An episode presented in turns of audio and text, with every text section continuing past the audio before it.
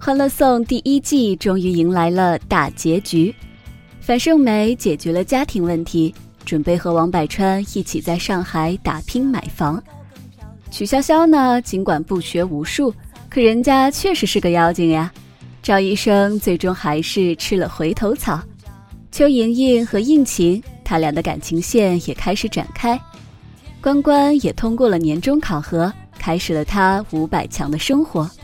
只是这两天的剧情最波折的是 Andy。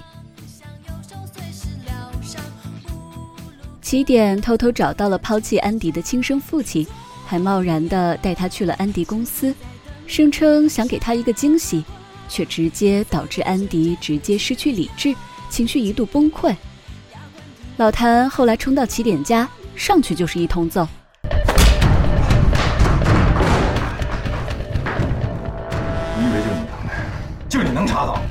我又像什么人？没查清楚你就敢把他往安迪面前领？末了还劝两人分手。所以作为朋友，我恳请你离开他，为他好，也为你自身着想。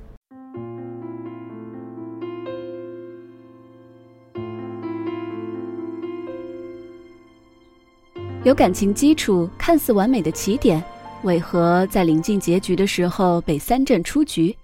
而富二代小包总出场浮夸，跟男模一般的男人，为什么最后却能搞定安迪呢？只能说，两个太理性、背负太多沉重故事的人，更适合做朋友。安迪和起点在一起，始终就是一个字：累。首先，他们之间的爱情有太多的心计。老谭说，在大部分男人眼里，安迪的先天条件很好。而起点为了得到他，其实一开始就用了很多的心机。见面之前是通过复杂的填字游戏勾起他的兴趣，考验脑力。第一次见面的时候，他特意不开车，坐地铁过去，吃饭地点也选择在关关都消费得起的地方，只是为了怕对方一开始就知道他有钱。第二次约会，表面上是有朋友来敬酒打招呼。背地里却调查安迪的百万豪车是怎么来的，结果被安迪一眼识破。即便知道安迪拒绝亲密接触，他的第一反应不是直接去沟通，而是私下打电话去找心理医生。这些心机导致在他们的爱情里附加了太多的束缚，不够坦诚。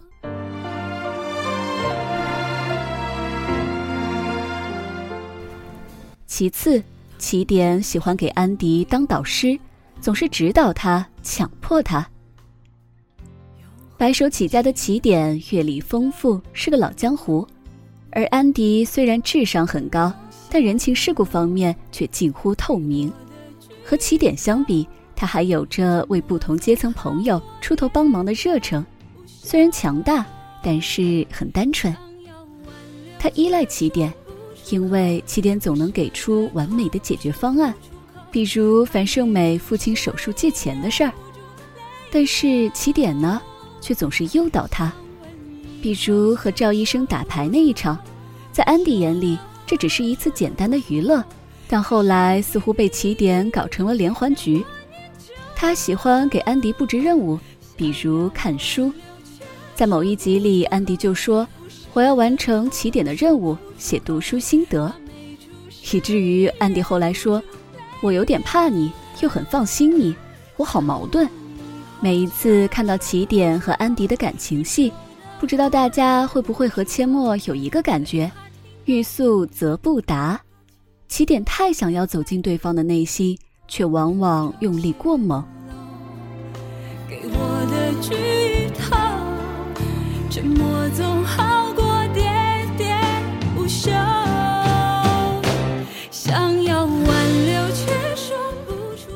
第三，经历太多，见过彼此的伤口，反而会让对方更加疲惫。起点陪伴着安迪，看着她由高冷的女精英变得多了一丝丝人间烟火味儿，陪伴她找到亲生弟弟，两个人可以说算是经历过一些事情的人。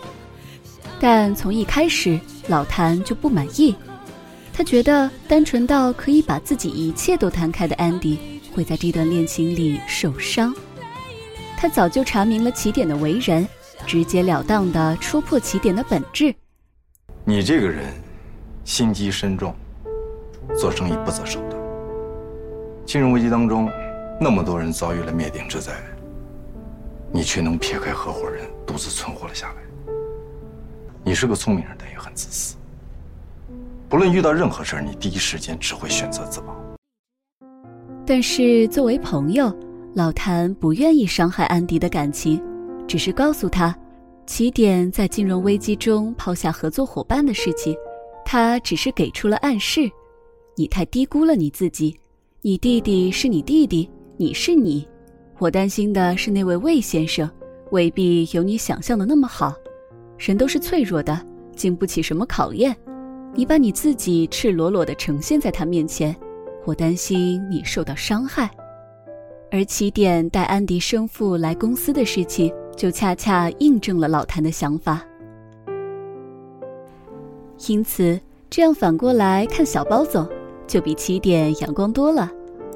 如果安迪的底色是外表光鲜，内心灰暗，和起点在一起只会更灰暗，会想到往事。但是包总呢？他是那个能点燃安迪亮色的人。首先，安迪在他身上发现了不完美。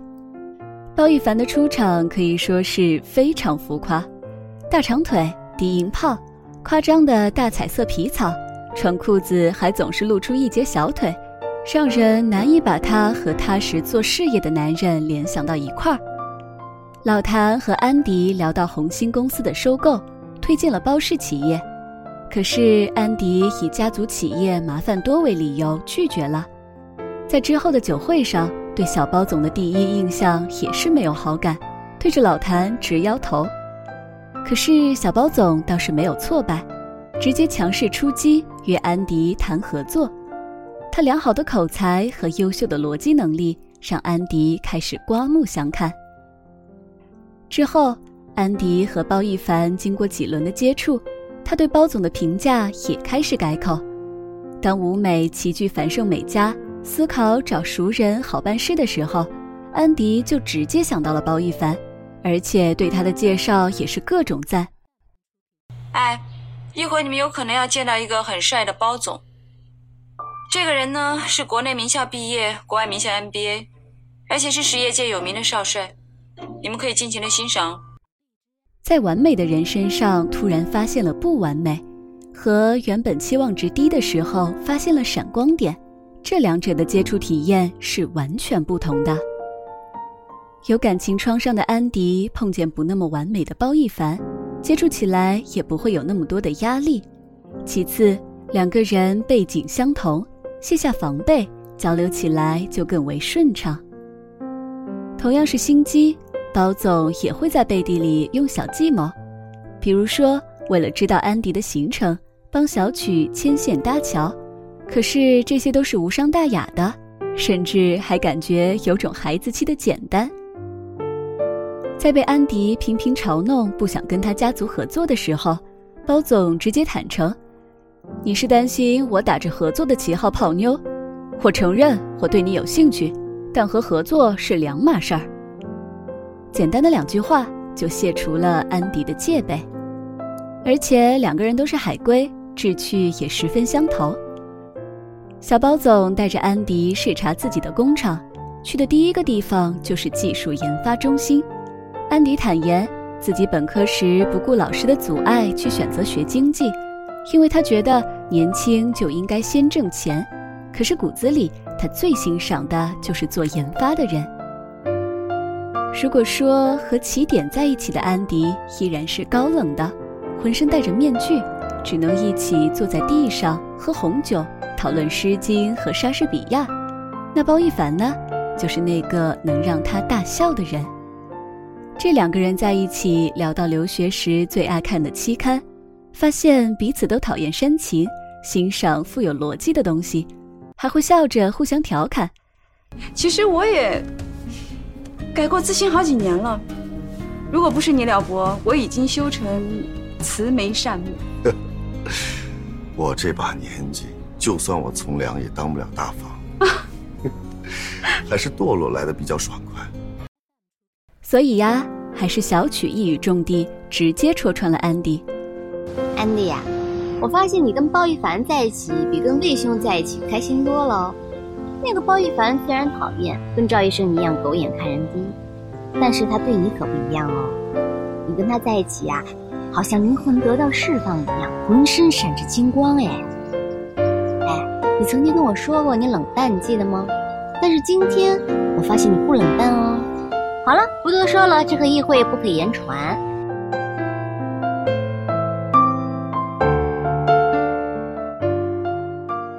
第三就是身体的需求了。每次看到起点和安迪在一起，都有一个念头：起点总是时刻想要亲近他，而安迪总是在拒绝的状态。但是起点总是自我安慰，或者说总是在给安迪催眠。其实你是在抑制你自己，因为你太紧张了，你害怕直面我的情感。你早就喜欢我，才会对我如此信任。我们以多巴胺而非荷尔蒙为起点的罕见感情，干杯！但是起点嘴上这么说，可是安迪的身体还是很诚实的。安迪一开始也以为自己是心理疾病，是冷淡，但是对着小包总，他的身体第一次出卖了自己的内心。电视剧里目前还没有这样的情节。但是小说中有这么一段描述：射吻之后，包奕凡问：“晚饭喜欢吃什么？你提要求，我考虑去什么饭店。”安迪有些浑浑噩噩地转了下眼珠，一时接不上话，好容易才有一丝理智回来，发现自己紧紧拥抱着某个人。他先忙着用那一丝理智在灵魂深处闹了半天革命。可是不舍得放手，只能眼睛一闭，装作鸵鸟钻进某个人的怀里，不去哪儿都不去。还有一段是这么写的：安迪主动了一回，当然有一回的突破，便有第二回、第三回，哪有什么理智呢？安迪觉得两个人的相处模式就是衣冠禽兽。第二天。他有生以来第一次恨自己做的马不停蹄的工作安排表，他拿出吃奶的劲儿，才将工作做得依然完美。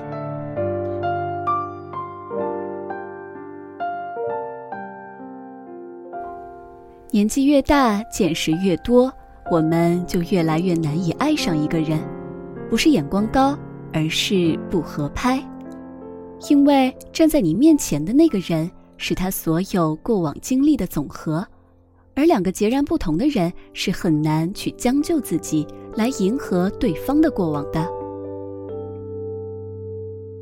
在你身后，岁月的眼，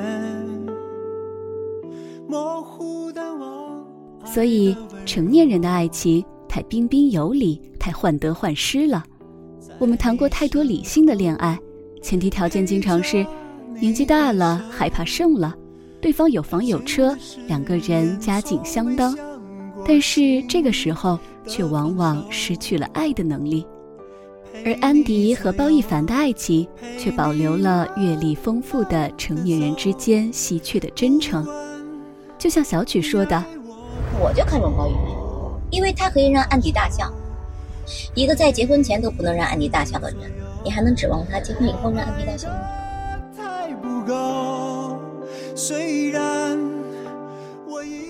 真正的爱情是非理性的，是荷尔蒙属性的，它没有那么多条条框框，也没有什么逻辑可言。所以小包总赢了安迪，理由很简单，他是让他发光，让他笑，让他总想腻在一块儿的人。